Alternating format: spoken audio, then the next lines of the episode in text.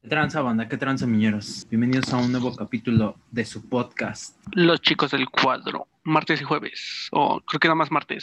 Cualquier día de la semana, a cualquier hora que nos quieran ver, comenzamos.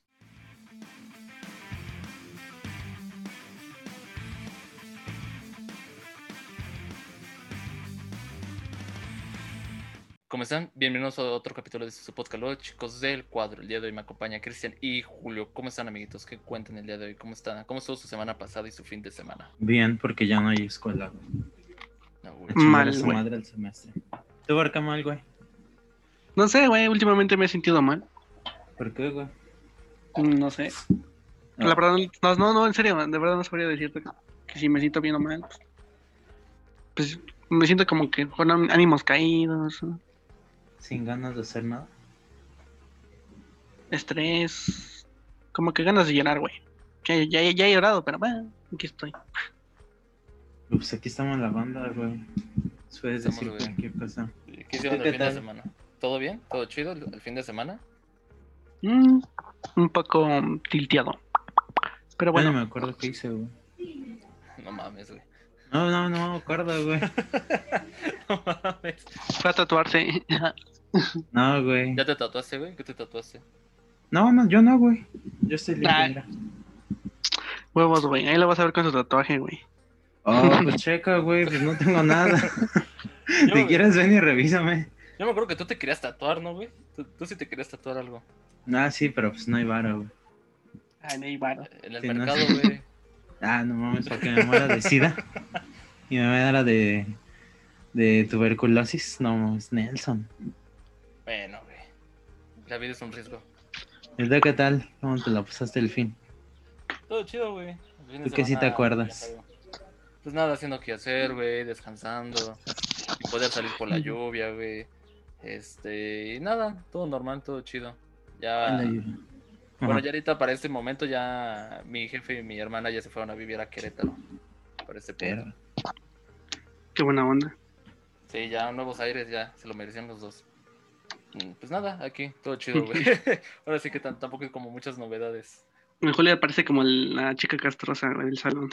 ¿Por qué, güey? Con, su ca- con tu cámara puesta, güey, así. No, güey, pues es que me estaba quitando mi zapato. Pero ustedes no lo van a ver. Porque te estás Igual quitando chido. los zapatos, güey. Ah, pues porque ya me cansé, güey. Aparte hace calor. Mm, patas. Por chido. No quería decir. Porque empiezan los pinches fetichosos eh, con sus patas. Sí, ¿verdad. Julio? No mames, a mí no me late, güey. ¿Tú no eres de patas? Yo pensé que sí, güey. Se te ve como No. fetiche con las patas. Son pies y ya, güey. A mí no me late. No sé qué le ven la, la gente. Pues quién sabe, güey. Ya gente- ya la gente con sus fetiches raros, güey. Sí, sabes que Julio es así, güey. Pues va, cabrón, vamos a darle de una vez esta mamada. Este, hoy, el día de hoy tenemos otro caso, otro caso de homicidio, pero de este caso, este caso en particular es homicidio-suicidio. Eh, solamente rápido, eh, vamos a hablar un poco del caso Benoit, si no mal me equivoco así se pronuncia, Chris Benoit, un ex luchador de la WWE. Este caso nos va a narrar desde principio a fin Christian, que fue el que investigó un poco más sobre el caso, nos va a platicar un poco para que la gente que no conozcan así como ustedes y yo que no, el nombre no nos suena de Chris Benoit, que ahorita ya viendo imágenes ya medio lo puedo ubicar. Y pues dale de una vez, güey, platícanos eh, pues todo desde, ahora sí que desde el principio para que la Ay, gente ubique el caso. Ah, bueno, pues Chris Benoit fue un, ¿cómo se dice nada? Un ex luchador de la WWE. De mi, no, sí, que si mal no me equivoco, murió a los 40 años de edad al cometer este homicidio suicidio. y bueno, este luchador recorrió todo lo que eran los circuitos de tanto de México, que en México creo que es conocido como Pegasus Kid, New Japan, WCW en aquellos tipos de, de los 90 a 2000 y por fin llegó al territorio de WWE, de la compañía de Vince Kennedy McMahon, ¿no? Bueno, él se le reconoce que él, bueno, por lo que he leído el documental de un canal de YouTube, se llama, bueno, del canal de YouTube Fallback, que habló también de este caso y también un documental de Dark Side también del caso Benoit. Y bueno, este luchador era muy, ¿cómo se puede decir? Como que muy perfeccionista al, al momento de ejecutar lo que son los movimientos. Y te lo hacía ver muy, muy real. Durante esa estancia, durante, sí, durante esa estancia, durante, en New Japan, conocía a lo que es Eddie Guerrero. Que allá en New Japan, creo que era León, algo así y se hicieron muy, muy, grandes amigos. Que por que ya que compartían la misma pasión de esto de la lucha libre. Y bueno, no es, secreto a voces que el calendario de la WWE al momento de las luchas es muy exigente porque te hacen luchar hasta Año Nuevo, épocas festivas. Y pues por el año del 2005, creo, junio-mayo, muere lo que es su mejor amigo Eddie Guerrero. Y pues ya sabes lo, bueno, lo que pasa cuando tu mejor amigo fallece, que él falleció por, creo que sobredosis, no sé si de drogas o analgésicos, él encontró muerto en su, en, el hotel. Y pues desde ahí, como que antes él era muy, ¿cómo diría? Como que muy abierto, pero tras el fallecimiento de su amigo, se, volvió alguien muy cerrado. Y pues durante 1990, o durante esa época de 1990-2000, conoce a lo que es su esposa en aquel entonces, Nancy Benoit, del cual ella antes, eh, antes ella estaba con un luchador de WCW, pero ese luchador creo que hizo una storyline con el Chris Benoit y como en la WWE, bueno, en la comunidad se le conoce como que ese güey se hizo su propia su propio divorcio porque ese luchador maltrataba a lo que era Nancy y Nancy se refugiaba mucho en Chris que la consolaba la ayudaba y así bueno ya que está el contexto no em, lo que pasa es que antes de eso de bueno de la relación de Nancy y Chris Chris ya tenía un hijo que era David Benoit creo que es el único sobreviviente de ese caso que no estuvo, bueno, que no estuvo en sí. Y tenía otro que era, creo que era Daniel, Daniel Benoit, su hijo, que, bueno, bueno con el que cometió homicidio. ¿Qué pasa? Fue, creo que él, creo que en junio del 2007, Chris no se presentó a lo que era un pay-per-view, en aquel entonces creo que era Vengeance, Night of Champions, en el cual él tenía una pelea pactada con CM Punk por el camioneta de la ECW no se presentó y recurrieron a otro luchador. Después del per view, el lunes se enteraron de este caso, del homicidio y suicidio de la familia Benoit. Y bueno, aquí vamos a desglosar lo que creo que sí, después de el lunes llegaron los policías, creo que el martes, miércoles, y encontraron los cadáveres junto a una Biblia cada cuerpo. El de la esposa creo que fue estrangulada el del hijo también fue estrangulado por creo que en su cuarto y al final se dice que... No, a ver, el sábado fue el homicidio a su esposa, de Chris, hacia su esposa. El domingo creo que mata a su hijo para dar por hecho que el mismo domingo de la madrugada él se ahorca con los hilos de las pesas cometiendo suicidio. Bueno, el caso es que en cada cuerpo, obviamente, se le encontró una Biblia a cada uno de sus cuerpos y durante el, bueno en el caso también se explica que cuando mató a su hijo él buscó en Google bueno googleó que cómo revivir a alguien se dice así y bueno eso es lo que arroja el caso policial en este caso y bueno si quieren comentar en Wikipedia lo que fue como que se dio en la, cuando él se ausentó. Nadie sabía en ese entonces. No sé si lo quieran abordar en, el caso de Wikipedia. No, no quiero. No, es cierto, güey. Este. Pues de manera resumida dijiste lo de lo que pasó en, en sus últimos días de vida. Mm, yo pues no, bueno, no tengo como tal la información del artículo este bueno, sí, el artículo policial, pero ah, de lo que, poco que yo investigué, este, se supone que al final, igual como dice Cristian, al final de, ¿qué fue? Un sábado, domingo, ¿no? Cuando asesinó, bueno, cometió el homicidio. Fue el 25 de junio del 2007, sí, fue... Bueno, ese día, ¿no? Supongámoslo. Sí, 25 de junio. Este, se supone que, pues sí, efectivamente tenía que presentarse un evento y fue reemplazado por otro luchador. Pero ahí se supone que se, durante ese lapso, o bueno, creo que después de haber cometido el asesinato bajo esas características que dice este, este Cristian, se comunicó con un amigo este, que tenía, no, no recuerdo el nombre de cómo se llama. Ah, Chavo Guerrero. Ajá. Con Chavo Guerrero. Se comunica con él y bueno, no sé qué mensajes le mandó y no sé si se sepa qué mensajes ah, le mandó a Chavo Guerrero. Ajá, ¿qué, le dice? Los perros están en la, en la piscina, le puso así algo así. En el mensaje a Chavo Guerrero. Los perros están en la piscina. y como Chavo dijo, ¿qué onda, no? Con este mensaje. Ya después ya no se comunicó con él. Algo así. Decía algo de los perros están en... Ok. Bueno, yo, no sabía eso, pero este... Yo tampoco. Pero bueno, después de ese mensaje que le manda Chavo Guerrero, pero para ese entonces ya había este, ocurrido el homicidio. Y bueno, ahorita también haciendo como un paréntesis. Eh, no sé si hubo, bueno, creo que sí fue la asfixia hacia su, hacia su esposa, la forma en que la asesinó. Pero también creo que, bueno, al menos aquí de lo que sé, dice que también a su hijo lo, o sea, lo asfixió, pero con, con Xanax, que es un, es un medicamento, si mal no recuerdo. Sí, es un medicamento de, para la ansiedad, ¿no? Ajá, sí.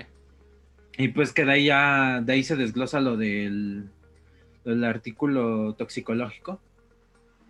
Pero bueno, ese ya era como, como el paréntesis.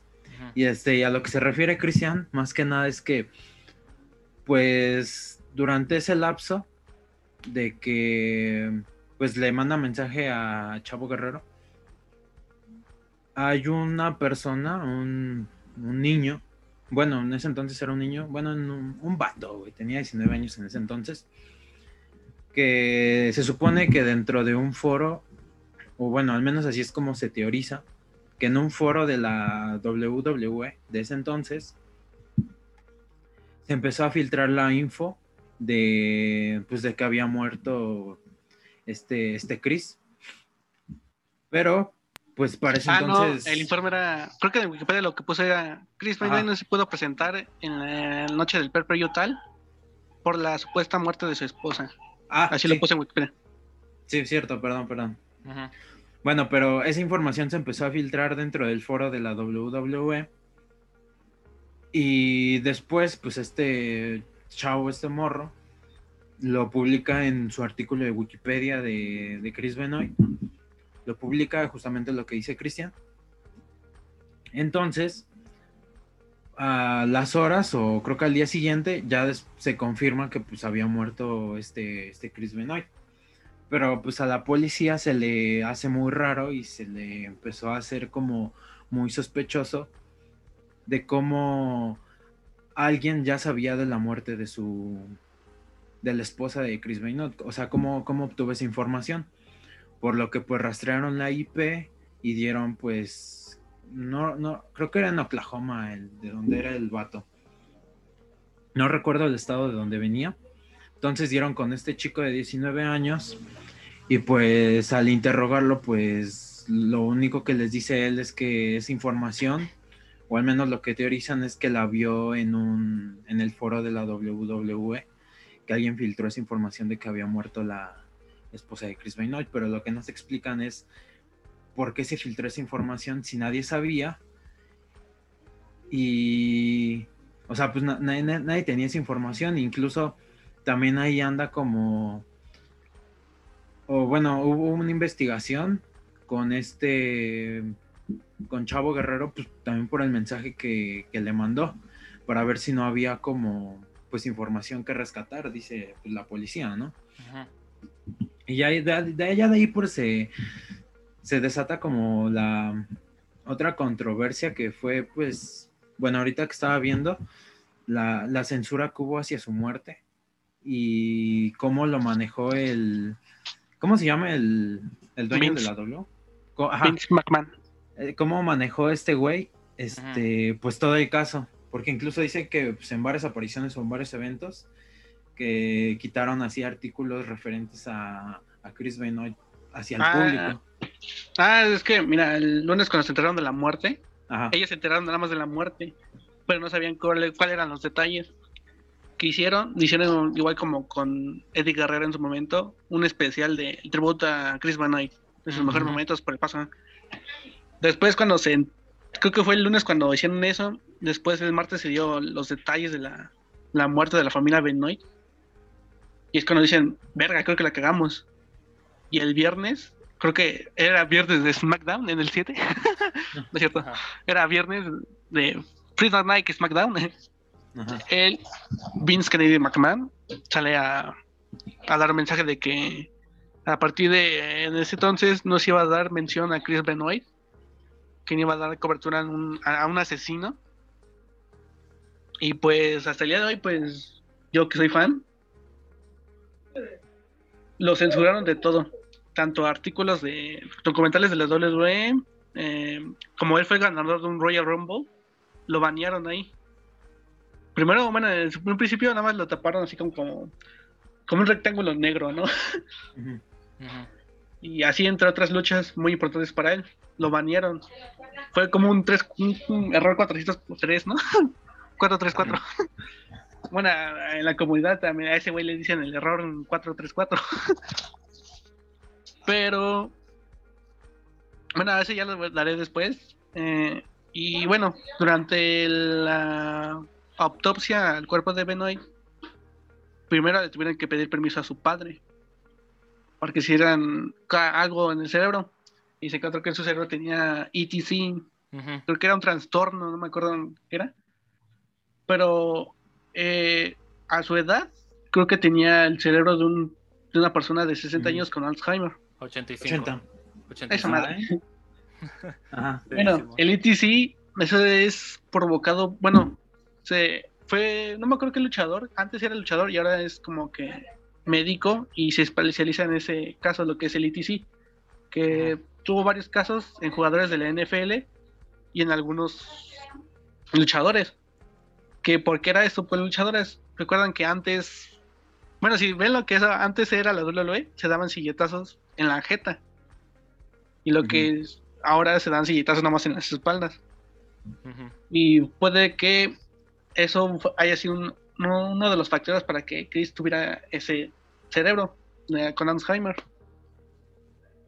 Y bueno, por lo que sé, en el informe policial se encontraron también latitas, bueno, jeringas de esteroides, ¿no? Eh, algo parecido, así, un tipo de esteroide. Y bueno, aquí es cuando entra la gran controversia, porque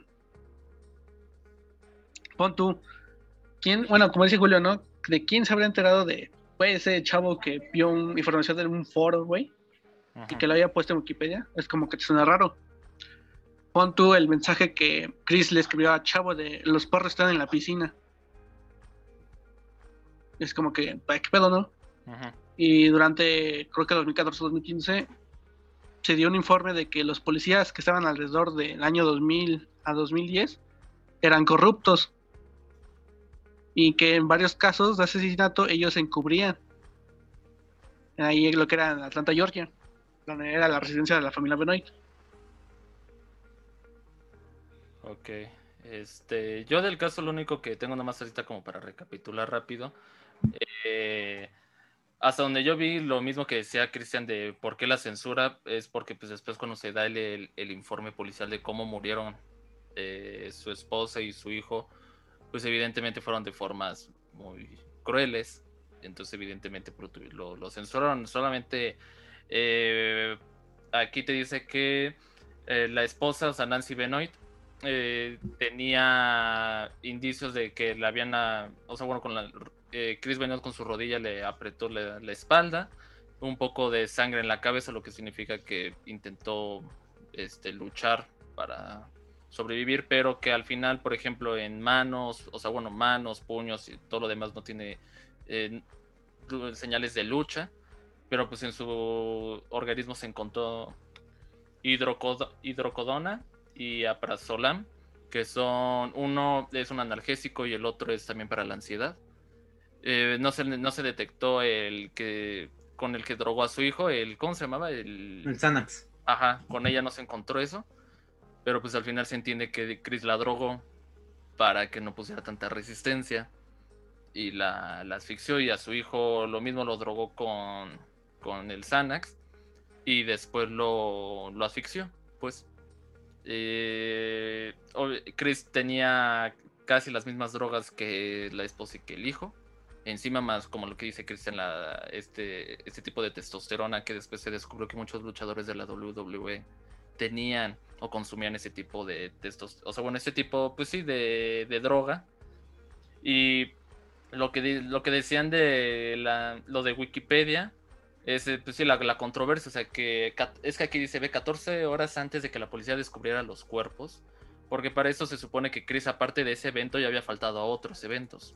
O sea, no tan importantes como este conocido enfrentar contra CM Punk, pero ya había faltado otros este, eventos. Es por eso que la WWE manda policías, pues, o sea, porque ya no les hizo lógica que faltara a los otros eventos que a lo mejor no eran tan tan importantes, pero a este sí. Entonces, aquí dice que 14 horas antes se filtra. Eh, dice inicialmente fue reportado en Wiki, en Wikinoticias en inglés y más tarde en la Fox News. El post decía Chris Benoit fue sustituido por Johnny Nitro para la pelea del campeonato mundial de SW en, Gens al encontrarse Benoit ahí debido a asuntos personales surgidos por la muerte de su mujer Nancy. Eh, ya todo lo demás, por lo que explicó Julio. Y yo quería llegar a lo que, lo que decía Christian, que se le detectó ETC, encefalopatía traumática crónica. Esa enfermedad que pues es muy usual pues, en deportistas de alto, donde tienen alto contacto boxeadores, eh, gente que practica artes marciales mixtas, jugadores de hockey, jugadores de la NFL. Y solamente como para que sepan qué tan peligrosa es esta enfermedad ahorita, solamente para que, entendamos un poco lo que pasó con Chris, que al final no es para justificar, pero que entiendan eh, bajo qué estaba condicionado la encefalopatía traumática crónica. Lo que hace es deteriorar el cerebro, eh, a escala casi microscópica lo que empiezas es que tu cerebro con los altos impactos que recibe empiezan a, estallar eh, pequeños coágulos en el cerebro de forma que no los puedes detectar ni con un ni con una resonancia. O sea te tienen que rebanar el cerebro pasarlo por microscopio es un poder de análisis para que se vea en un estudio cómo es que están reventados los vasos sanguíneos. Y esto fue era algo que ya se venía eh, era algo que ya se tenía presente, ya tenía un precedente, eh, ya que pues ya sabemos que el box ha existido desde hace uf, pues, un chingo de años, ¿no? Y todo esto surge porque un boxeadores de, de los 70 según esto, este, empiezan a, a, a tener como es, actitudes raras o sea, empiezan a tener como ansiedad, empiezan a tener demencia, pero cuando se les hacía la resonancia, pues no veían nada, pues, o sea, bueno, cuando se les hacía los estudios de aquella época, perdón, este, no se les notaba nada.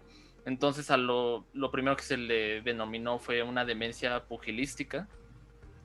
Eh, en los 20 ya había un indicio más o menos de esto de, en boxeadores, hasta que en el 2000 el doctor Bennett Omalu eh, de origen nigeriano que reside aquí en Estados Unidos, bueno, que reside en Estados Unidos, no aquí, sino en Estados Unidos, eh, le llevan a su mesa de la morgue a un jugador de la NFL, eh, Miller, un jugador de, de, Pittsburgh. Y cuando empieza a hacer los estudios no, no detecta nada, pues. O sea, y lo declaran como que tenía demencia. Cuando este güey manda a hacer muchos estudios allá por el 2005, O sea, cinco años tardan porque no solamente le pasó a Miller, sino ya había otro jugador de Pittsburgh que había pasado por lo mismo. Exjugadores, o sea, que ya llevan un tiempo sin jugar. Ya sea, o sea, no sé, jóvenes en teoría, ¿no? Que se habían retirado a temprana edad de la NFL, tanto como superestrellas de ya de hace años. Se estaban suicidando todos. Y todos tenían un comportamiento como agresivo. Entonces ya por el 2005 es cuando detectan esta encefalopatía crónica traumática. Y si quieren nomás ahorita después de este caso les platico un poco porque estuvo, mucha controversia durante cuando se descubrió este caso, pues evidentemente no solamente la NFL, sino muchos este eh, asociaciones de más no más bien empresas que estaban pues dedicándose a ese entretenimiento no a boxeado a boxeo lucha libre NFL pues vendían de un hilo el hecho de que te dijeran que ese deporte te iba a matar entonces si quieren eso lo toco más para el final pero pues sí o sea prácticamente pero de hecho lo que se le detecta a este güey pasa mucho tiempo después de que muere o sea de hecho es un doctor ah, sí. quien hace el, estudio. El doctor se llama Chris Nowonsky. Ajá, que detecta que tenía, o sea, te digo que cuando ve el cerebro dice, o sea, cómo bueno, este güey de ese doctor antes era luchador, pero durante la estancia del luchador ah, Chris, le preguntó cuántas contusiones en tu vida, en cuántas contusiones cerebrales has tenido en tu vida, y él no recuerda cuántas contusiones había tenido. Ajá. Y te digo, él es cuando ve el cerebro, se lo envía a una doctora, no me acuerdo en qué universidad, y entonces ya la que termina por identificar que tenía ETC. Entonces, sí, y también, pues, toda la controversia que hubo con lo que dijo um, Christian, o sea, lo censuraron por completo de la WWE, ya no se mencionó nunca su nombre, se, toda la mercancía que había de él se, se borró de la faz de la tierra, también en luchitas, güey. En los videojuegos de la luchita lo, lo banearon. Todo, o sea, hasta un punto en el que si alguien preguntaba por qué eres de ellos hacían como que nunca hubiera existido el luchador. Ajá. Entonces, bueno, sí, fue, sí fue muy controversial. si creas tu luchador como pones Chris Benoit y todos los movimientos en, en los videojuegos actuales de la WWE, te lo banean.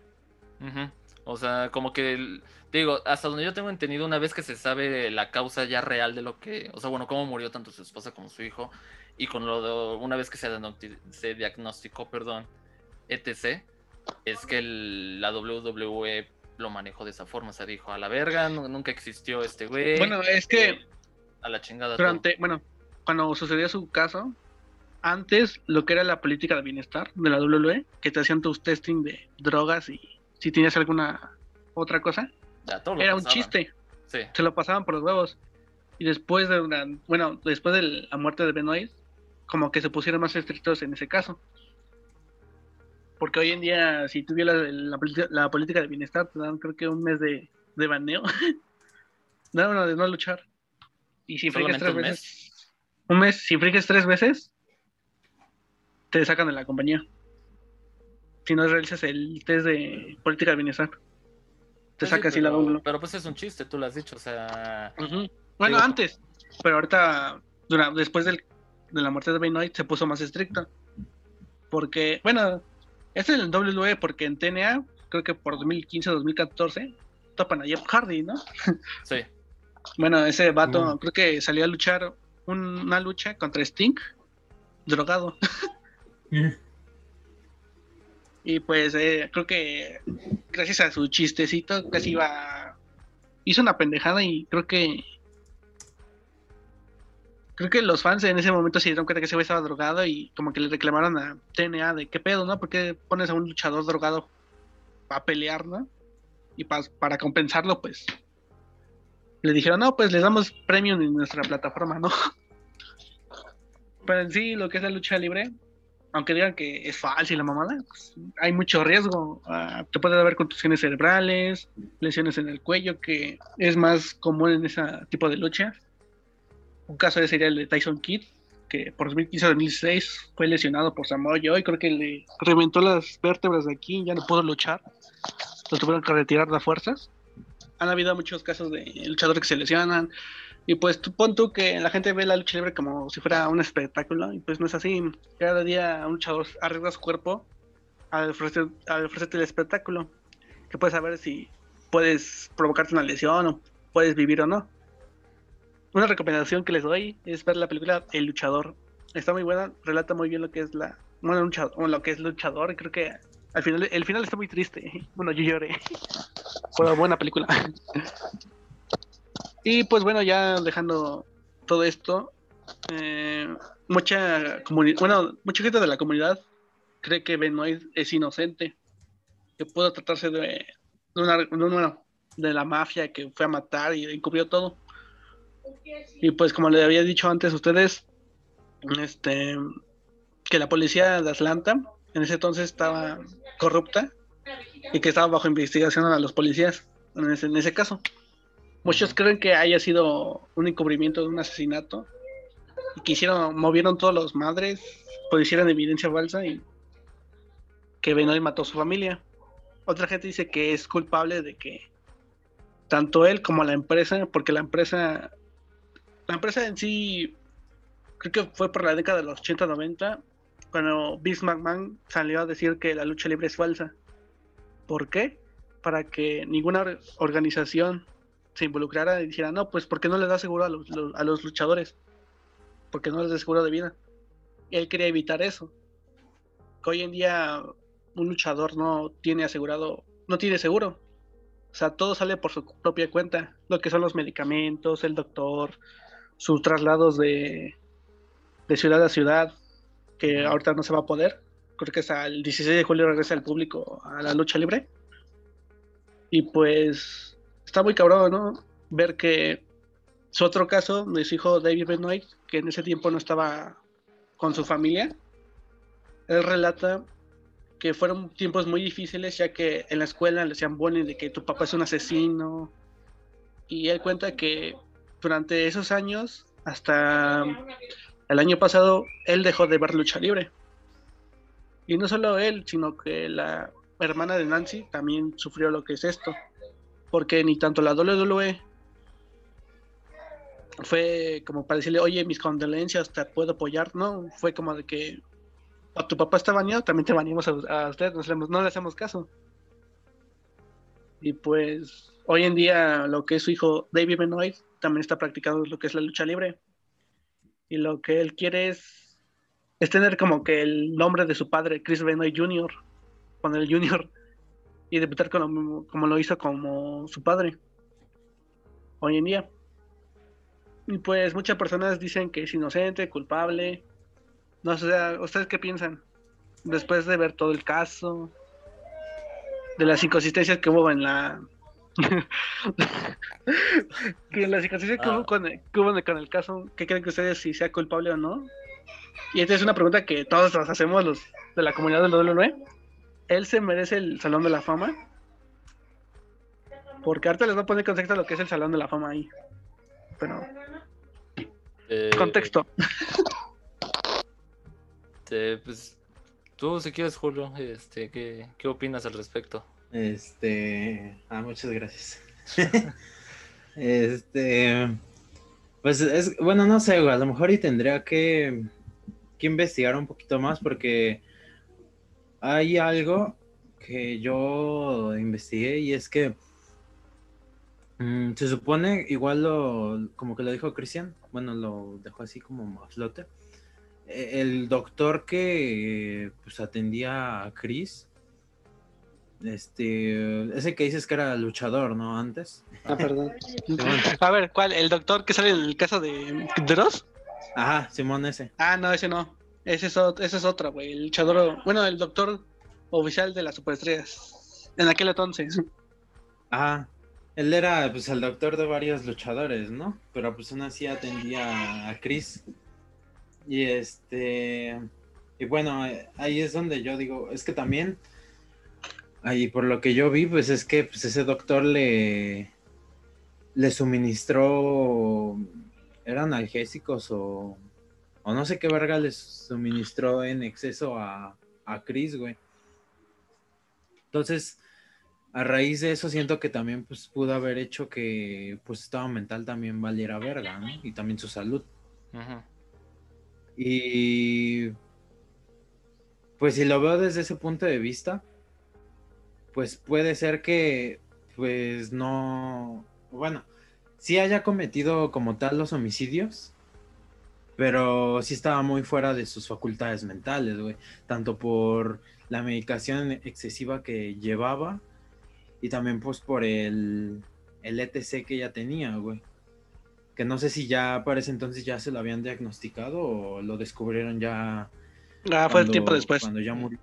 No, el ETC, no, el ETC se, se, descubre. Eh, ah, no, con él se descubre. Sí, con él. después, porque te digo que es hasta que el, pues un médico de ahí al no hallar, o sea, porque no había ni carta de suicidio, no había indicios de que ese güey se lastimara, o sea, no había indicios como de que el güey tuviera depresión, o sea, bueno, estos antidepresivos, pero es, es normal, es normal entre comillas en atletas de alto rendimiento, pues, o sea, muchas veces por, el, tema de la fama, por el tema de, de no creer que son suficientes, es muy normal que muchos de ellos este, consuman antidepresivos. Pero bueno, lo de los analgésicos, bueno, ese es un caso de Rey Misterio. Él consumía mucho lo que eran analgésicos, igual que Jeff Hardy. Ah, bueno, ajá. Y como que se le hizo una dependencia a ello. Porque, como les digo, el calendario de la WWE es muy exigente. Y pues, creo que, bueno, en un podcast, creo que con, con Calvana, siempre él comentaba de que él a veces luchaba lesionado. Y el doctor decía, no, pues, sigue luchando. Como que le valía madres. Uno que si ya, si ya era grave su, lesión, pues sí, no, pues date un tiempo, ¿no? Pero todo bajo, bajo sus costos de uno mismo, se tiene que pagar su lesión o su rehabilitación. En algunos casos, porque hay otros que sí dicen, no, pues te apoyo, ¿no? La WWE le dice, ¿por qué? Pues porque eres mi My Events, mi luchador estrella en ese entonces, ¿no? Y pues, como dicen muchos, la vida del luchador es muy corta. Creo que todos mueren jóvenes antes de los 40 como que tienen ese, ese índice de que casi la mayoría muere a los 40. Sí, o sea, el, o sea, a lo que yo me refería es que el Xanax, pues, digo que es, es se, utiliza como, como antidepresivo y es lo mismo lo que dice Cristian, o sea, es evidente que si tienes un calendario súper exigente va a llegar un punto en el que neta un día te quieres pegar un tiro. Entonces, para evitar eso se supone que te dan algunos medicamentos, algunos antidepresivos, pero sí, o sea, cuando el doctor te digo, empieza, o sea, no, no, le hace, le hace ruido porque te digo que jamás demostró señales, o sea, porque la depresión eh, se ve, obviamente, como dice Cristiana, evidentemente todos estos van al doctor, aunque ellos se paguen, sus doctores sí o sí tienen que ir al doctor. Tienen que ir con un psicólogo, tienen que ir con alguna ayuda que les ayude a sobrellevar todo lo que están haciendo. Después, como te comento lo de la, muerte de su mejor amigo, como que sí le afectó. Sí, por eso te digo. Como que no, se dio su tiempo él pensando de que no, pues me van a bajar de, de mi Bayement o me van a bajar a un Jover. O no sé, a lo más bajo. Por eso te digo, o sea, al final, aunque, había todos estos precedentes, no había un precedente, güey, de que, de que sufriera algo así. Entonces la única forma de, de saber qué era, una vez que el doctor empieza a hacer la autopsia y empieza a analizar más el cuerpo, porque al final tienes que entregar un informe completo, que es cuando ve que envejece, o sea, que su, cerebro era de un señor de 85 años con Alzheimer, o sea, era evidente que algo estaba ahí presente y es lo que provoca eh, pues el ETC o el EST, como le quieran decir. O sea, al final, eh, pues, al, final, güey, el el estar en estos deportes, boxeo, fútbol americano, hockey, eh, artes marciales, lucha libre, de cualquiera, o sea, ya sea aquí la mexicana, ya la americana, al final nadie, güey, te dice, los promotores, tu, tu agente te va a decir, güey, puedes sufrir de todas estas enfermedades a largo plazo, porque esta encefalopatía traumática crónica se presenta de 7 a 35 años, güey, desde que inicia tu carrera. O sea, es una enfermedad que no se presenta de inmediato. O sea, tarda años en, que al menos, y eso si tienes suerte, se presenta. Si no, simplemente te da un paro cerebral y quedaste. Digo, puede ser eso o el, el caso con Chris Benoit. O sea, que tu cerebro ya está muy confundido porque al final también lo que hace la enfermedad, güey, es que no tienes tu control de, de tu cuerpo. O sea, al final quedas a la orden de un cerebro dañado y a lo mejor no sé, yo supongo, ¿verdad? De que a lo mejor en estos arranques en el que se desconectó de su cerebro, a lo mejor fue cuando mató a su esposa y a su hijo y cuando se dio cuenta, pues se mató. Y solamente rápido para que termines de dar tu conclusión, yo opino lo mismo que Julio, o sea, al final es, sí cometió el crimen. O sea, sí cometió el crimen, no me queda mi duda. Ahora, que lo hizo con una intención de lastimarlos, no. O sea, yo creo que fue preso de una situación de su enfermedad. O sea, al final, pues es como los esquizofrénicos. O sea, ellos no optan por hacer daño, no optan por lastimarse. Quedas a merced de un cerebro dañado, sin control de tu cuerpo, sin, sin conciencia de lo que estás haciendo, hasta que lamentablemente terminan pagando las cuentas tus seres queridos, en ese caso tu la familia de ese güey, su familia cercana o eso es en los casos peores, en los casos no tan malos solamente la pagas tú con un suicidio. Que es lo que pasaron, te digo, con muchos jugadores de americano. O sea que muchos sí lastimaron a sus esposas, se divorciaron evidentemente, pero una, otro gran número eran güeyes que se, se fueron haciendo antisociales se fueron apartando de todos, de sus amigos, de todos, hasta que llegó un punto de su soledad y su desesperación que para callar dolores, para tratar de aliviar el dolor que tenían, se pegaron un tiro o se tragaron drogas a lo pendejo para poder aliviar pues este, estos traumas, porque por lo que dice Christian, o sea, te digo, es lo mismo que si le preguntaras a cuántos, a los boxeadores, a todos, de cuántos golpes estás dando en tu cabeza, güey, es una cantidad de, de, madrazos infinitos. O sea, no, no sé si saben de esta, pues de esta condición que tienen los de la UFC, que son los oídos hinchados. Chimón. O sea, el clariflor, ¿no? Dicen la oreja de ajá, ajá. Sí, exacto, eso. O sea, son. Tu oreja está llena de sangre. O sea, yo he visto cómo los tratan de desinflamar y es unas jeringas gigantescas para tratar de sacar toda la acumulación de sangre ahí. Y eso nadie te lo dice al momento de, entrar en, esto, en este negocio, porque al final todos los deportes son un negocio. Nadie te lo va a decir, nadie te va a decir, oye, güey, puede que a la larga de 7 a 35 años una vez que inicias, porque esto, de 7 a 35 años, güey, cuenta desde, por ejemplo, si en secundaria estás practicando fútbol americano. De ahí comienzan tus 7 a 35 años de que se manifiesta. O sea, imagínate qué tan peligrosa la enfermedad, güey, desde que tú... Imagínate que todos estos luchadores de la WWE comenzaron con algo básico a sus 20 años, a sus, a sus 15 años. Hay casos. Por eso, o sea, hay casos. O sea, solamente a las cuentas, por ejemplo, los americanos, te digo, es muy común que ya niños de secundaria, de, de primaria, ya estén practicando fútbol americano. Y este, este contacto, porque, o sea, lo que afecta es un contacto a la cabeza. Para, déjalo más claro. el contacto, o sea, el contacto cabeza a cabeza o que tú tengas una conmoción en la cabeza es lo que provoca esto. digo, no necesariamente, a lo mejor tú dices, es que no sangré, la migraña ya se me fue. Pues sí, güey, pero a la larga, entre más madras ustedes, no va a ser suficiente. Igual lo que decía Cristian, o sea, sí, todo el mundo sabemos que, y ya lo hemos platicado hasta aquí con Alejandro, evidentemente eh, hasta el boxeo, toda la, lucha libre se basa en un espectáculo, porque eso es, al final es un espectáculo, pero las coreografías sí requieren un cierto nivel de exigencia. Y ya lo dijo Cristian, aunque, aunque sea una coreografía, no estás exento de que te lastimen, no estás exento de que se te desvíe la clavícula, no estás exento de un esguince. O sea, al final. Este luchador era muy exigente en lo que era, era como que era muy perfeccionista en sus movimientos.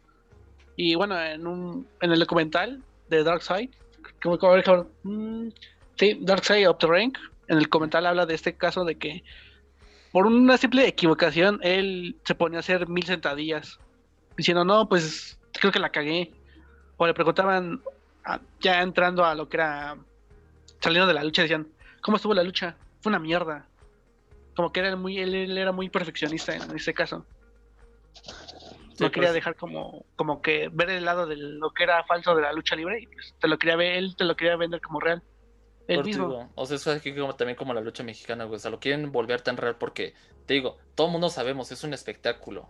O sea, evidentemente no, no durarías muchos años si realmente te llevaras de esos golpes en la vida real. Si no hubiera una coreografía de por medio, o sea, sería imposible, pero al final lo mismo, o sea, no estás exento de que te pasen accidentes. Y como este güey, muchos luchadores, digo, no solamente de la WWE, punto aquí la lucha mexicana o sea, son tan perfeccionistas, quieren hacerlo que el público, que cuando nosotros veamos es de, no mames, ¿cómo va a ser real? O de que digas, no mames, sí le dio un golpe real cuando a lo mejor y no. Pero te digo, al final, eh, pues es, no sé, pon tu patinaje artístico, que no es contacto. Al final, güey, es una disciplina que te que indica que te tengas que destrozar medio cuerpo hasta lograr la perfección. Porque es lo que quiere ver el público, es lo que vende. Y más en las luchas, güey, que es lo que vende la sangre, ¿no? lo aparatoso que se pueda ver un golpe, lo aparatoso que pueda ser un madrazo, eh, cuánta sangre se derramó, aunque sea falsa, güey, tienes que, tienes que demostrar que el golpe va en serio. Pon tú que entre esos golpes, güey, aunque sea uno se te va a ir, quieras o no. Como dice Cristian, imagínate cuántas horas al día tienen que hacer los mismos espectáculos, güey. En algún punto ya no vas a controlar tu fuerza y un mal golpe que le metes a tu compañero puede ser suficiente para mandarlo al hospital. Y aunque existen reglas en el boxeo, eh, de no pegues aquí, no pegues acá, igual en la UFC, igual en la WWE, en la lucha libre en general, hay reglas que, se, puede, que se puede hacer y no se puede hacer. Aunque existen esas reglas, no te exenta, güey. Digo, tan sencillo como los jugadores de la NFL, o sea, eh, si quieren conocer esto, hay una película de, donde sale Will Smith, se llama La Verdad Oculta, ahí te hablo un poco más de, de este pedo. Y digo, o sea, por ejemplo, los jugadores de la NFL, güey, esto fue en el 2000.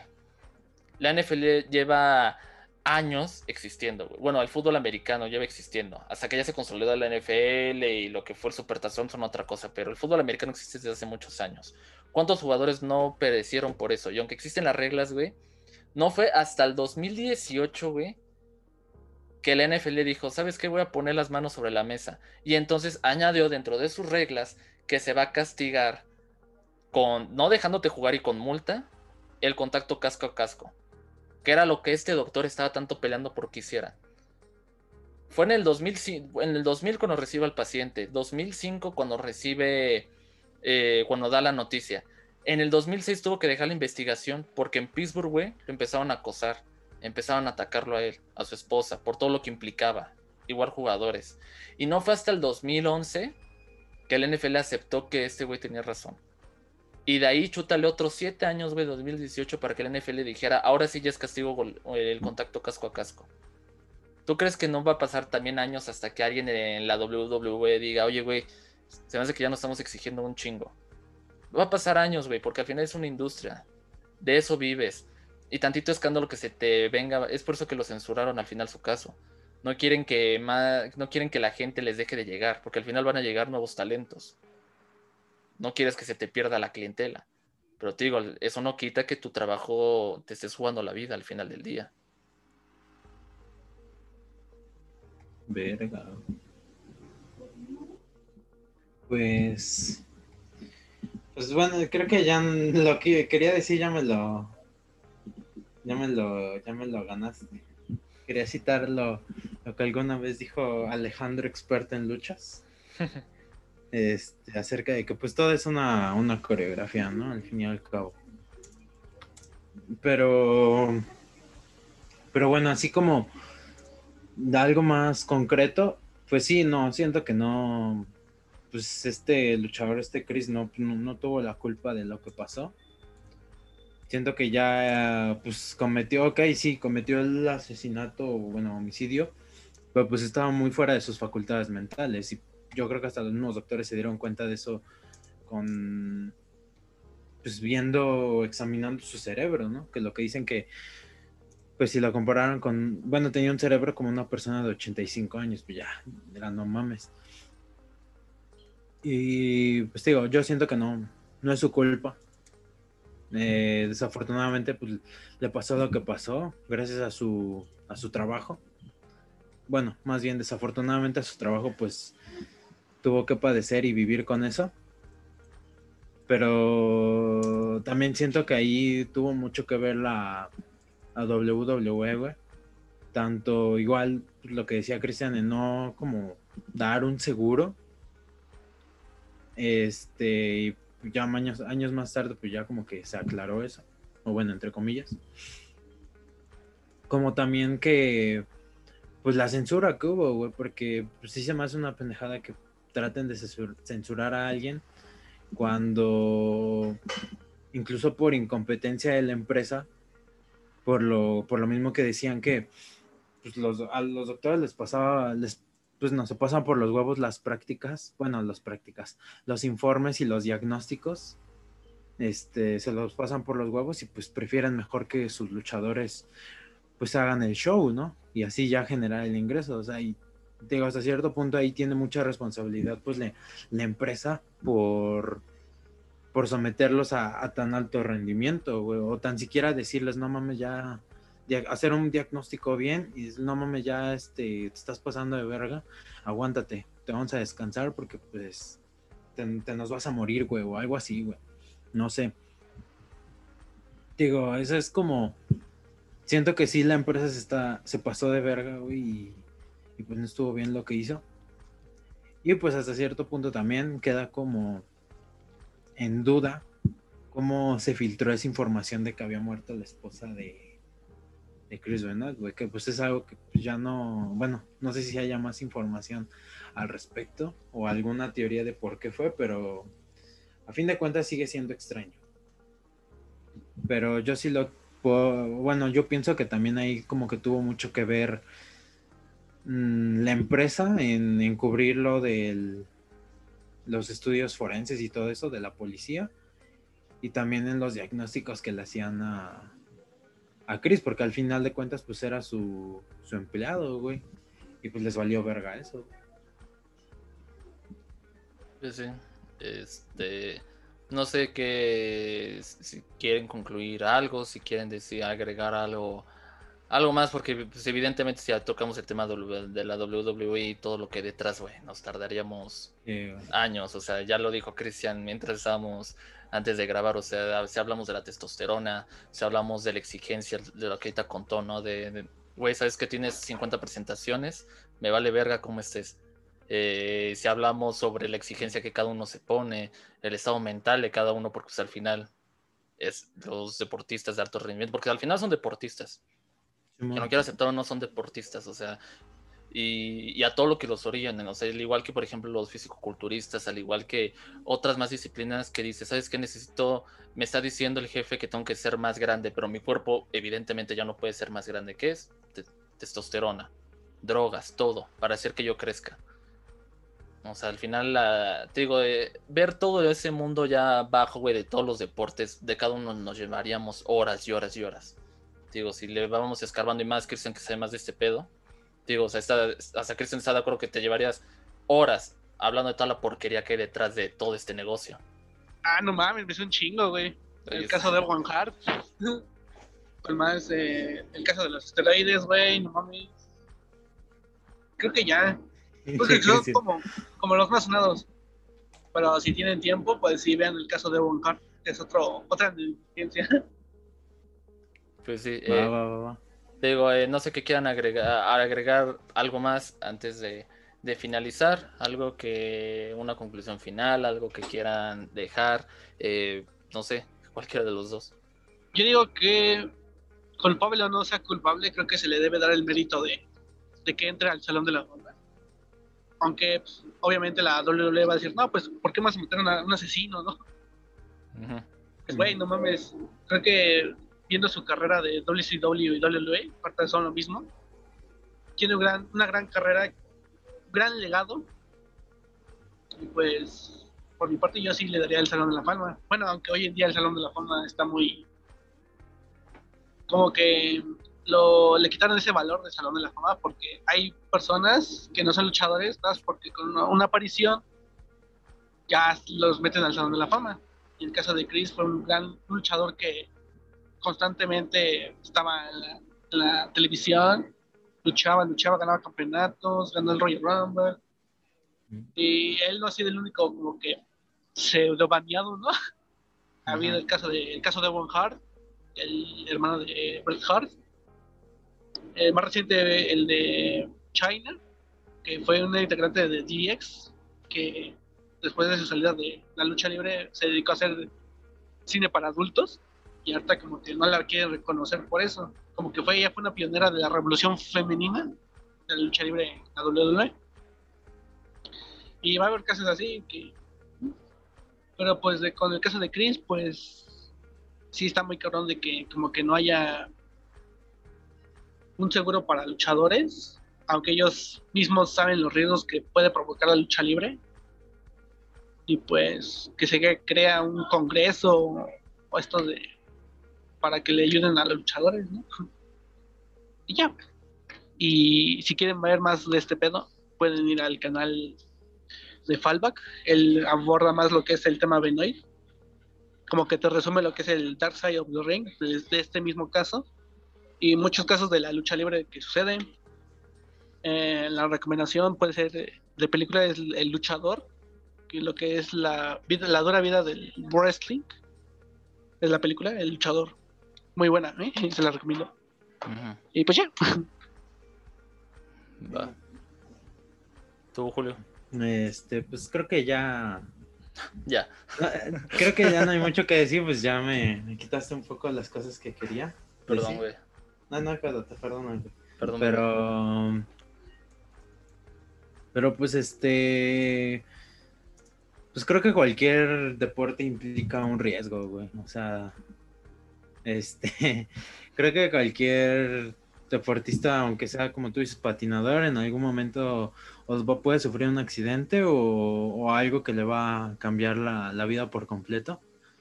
Incluso ahorita, bueno, no sé si ustedes vieron, y la verdad ni, ni yo he investigado mucho, pues de repente me ha salido como esos videos de un boxeador.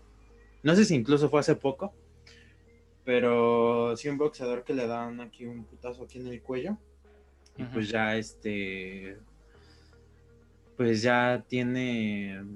El caso de Colin, güey. Colin Jr., el boxeador que le dieron putazos con guantes boxeo con yeso. Mm, el de Mike Tyson que le mordió la oreja. Bueno, te digo, es que no me acuerdo. Según yo fue reciente lo que eso que pasó. Pero sí, te digo, fue un boxeador que pues le metieron un putazo aquí pues ya valió verga. O sea, bueno, con todo respeto, pero pues ya este. con todo respeto.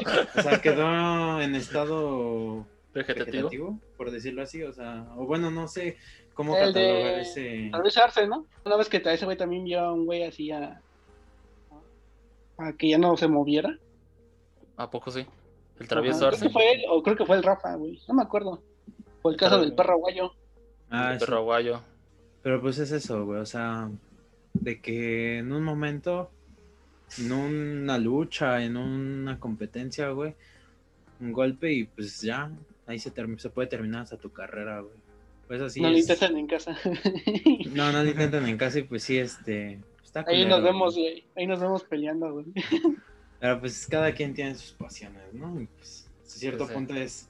Son las letras pequeñas que no te dicen en el Mi pasión, el fútbol. sí. Pues sí, eh, precisamente para rescatar lo mismo, o sea, es es que, es que no solamente eso pasa en la W, güey, pasa en muchos deportes. O sea, eso de que luego. O sea, ningún deportista tiene seguro, güey. Porque las aseguradoras saben que le van a perder. Saben que evidentemente este güey algún día se va a lesionar gravemente y. O sea, puede ser hoy, puede ser mañana. O sea, es, muy raro la aseguradora que realmente le haga paro a un luchador y diga, va, yo te aseguro, güey. Digo, es muy raro. También, digo, cada mierda que hay detrás de, es que al final todos estos son negocios, güey. Y ese es el pedo. O sea, como se mueve una gran cantidad de dinero, eh, desafortunadamente, pues como deportista muchas veces, como tú dices, o sea, quieres seguir un sueño y esas letritas pequeñas nadie te los dice. O sea, todo lo que puedes sufrir por una mala técnica, eh, todo lo que tienes que pasar para ser el mejor eh, jugador, por ejemplo, ya sé que muchas personas lo vieron, pero si tienen chance vean el último baile, ¿no? Donde narran la historia de los Chicago Bulls por ejemplo, también decía Marco Jordan cuánto se exigía él, o sea, porque al final hacía demasiado cardio que quemaba cada músculo que hacía tenía que volverse más fuerte. Y entonces era entrenar ocho horas diarias, güey. Eh, vacaciones no tenía. Todo, o sea, día y noche tenías que estar ahí. Día y noche tenías que estar practique y practique. O sea, era, es, una condición tan, tan pesada que obviamente pues habrá eh, pues ya deportistas de alto rendimiento que hasta admiremos, ¿no? Pero pues todo el trabajo que hay detrás, güey, toda la mierda que tuvieron que pasar. O sea, es como de, bro, o sea, no puedo, no, no, puedo entender de, de dónde vienen esos huevos de, de pagarles poco, ¿no? Por ejemplo, muchas veces en la, hasta donde yo tenía mucho, eh, en la WWE, pues muchas luchadoras se manifestaron porque les estaban pagando poco. Ah, también es otro caso, güey, en la que las mujeres reciben poco que los hombres. Sí, tendrá como uno o dos años de, bueno, que yo vi eso y fue es que cabrón, o sea, ya sé que es un espectáculo, pero lo, lo que vamos a decir al final son maniobras, güey, que nadie, nadie la, o sea, hay un riesgo de por medio al hacer todas esas maniobras, no puede ser posible que les estés pagando tres pesos. Ah, no, es que, bueno, hubo un evento del WWE que se llama Evolution, que era de pura mujer. Y nada más hizo una edición. Y bueno, se recorre el rumor de que, pues, como nada más una edición, pues, no generó, no generó mucho dinero y pues ya no hicieron más ediciones. Y pues ahí está muy cabrón, porque en Japón hay una empresa de lucha libre que es Stardom, que es de pura mujer y pues, muy exitoso, chingón. Pero el caso de la WWE fue como de que, ah, no recaudamos tanto, ah, chinga su madre. ¿Quién hacemos más de este evento de pura mujer? Pero te digo, o sea, si le vamos poniendo a cada, de, cada deporte, güey. Pero mira, ahora sí que si a ti te gusta cualquier deporte que, y quieres, sobre el agua, güey. y quieres llegar a, a, la cima, ser como tus grandes ídolos, nomás ten en cuenta que hay letras pequeñas. Hay un riesgo de por medio. Y solamente tienes que valorar si ese riesgo no es que valga la pena o no, sino simplemente lo quieres correr o no. Es así de sencillo. O sea, porque yo creo que no lo vale. O sea, el, lastimarte de esa forma, el hacer que tu cuerpo se haga mierda por un poco de fama, yo creo que no valga la, yo, yo creo que no vale la pena. Digo, simplemente es preguntarte, ¿estás dispuesto a? Y ya. O sea, porque desafortunadamente no va a cambiar la industria del deporte. Entre más el, el te, o sea, aunque la gente diga, es que el tiempo lo dirá, el tiempo nos ha demostrado que la gente lo que quiere es más sangre ya se aburre de lo convencional, se aburre de los deportes convencionales. Lo que quieren es un espectáculo, es por eso que se hizo más popular la UFC que el box. Así tan sencillo. O sea, la gente quiere más espectáculo, quiere algo más sangriento, quiere ver cómo dos personas están partiendo el culo. Por eso es que ahora, las, por ejemplo, se viene un video sobre eh, la gimnasia artística, cuáles eran sus inicios y ahorita tienen que hacer 20.000 piruetas, güey, tienen que hacer 20.000 trucos y es como de, pues sí, la, gente no, no le es suficiente lo que ven. Y la gente va a exigir más y más y más. Y esto va a seguir empeorando conforme empiece a pasar el tiempo, porque así son las cosas. Así, con sus letras. Todo es un maldito entretenimiento, todo es un maldito negocio y todo va para el mismo lado. Simplemente es tu valorarlo si te la quieres jugar. Si tú crees que vale la pena, si tú crees que. Si tú crees que puedes soportar esa mierda, mira, pues date. ¿no? O sea, ahora sí que más se puede decir. Y les digo, solamente recomendarles eh, este, esa película que les dije donde sale Will Smith.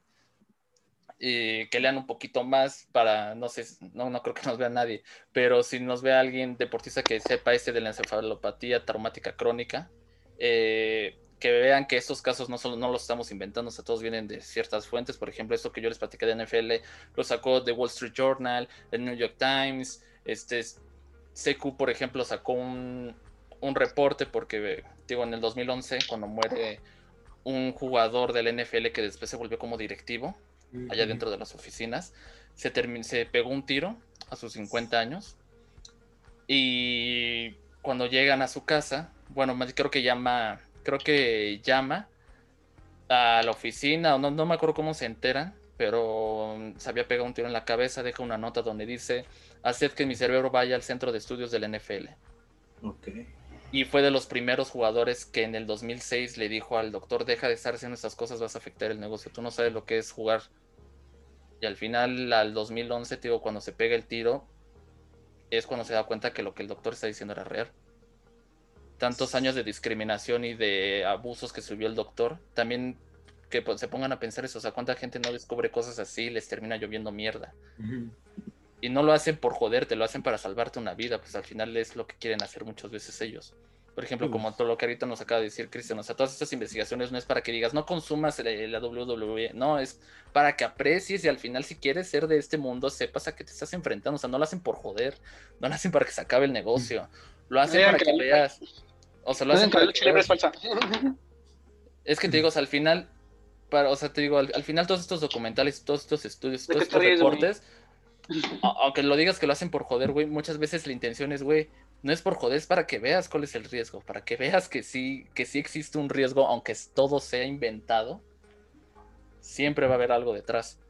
Entonces, simplemente, les digo, si quieren leer un poco más de, este jugador y de todo lo que se volvió bien en la película, si no hay un, les voy a dejar aquí el informe donde viene la, la última plática que tuvo cómo es que este güey al final de esos días conoció a suicidar, pues él mismo sabía que tenía esa enfermedad. Este, está interesante, nada más que no me voy a poner a redactarlo aquí porque no mames, está muy largo. Y pues nada, este, solamente agradecer a Benet Omalu, que fue el que diagnosticó el ETC. Gracias a él pues ahora sabemos lo que sufren muchos este, deportistas y así que más deportistas pues se enteren, ¿no? De, de este hecho. Pues este pedo. Y pues nada, este, hasta aquí el capítulo de esta semana. Espe- Esperamos que les haya gustado. Eh, Facebook, Instagram, YouTube, ya saben, todo lo demás. Y pues, no sé, antes de irnos, algo que quieran agregar, algo que quieran decir. Uh, no. Va, cámara, cuídense futuros deportistas.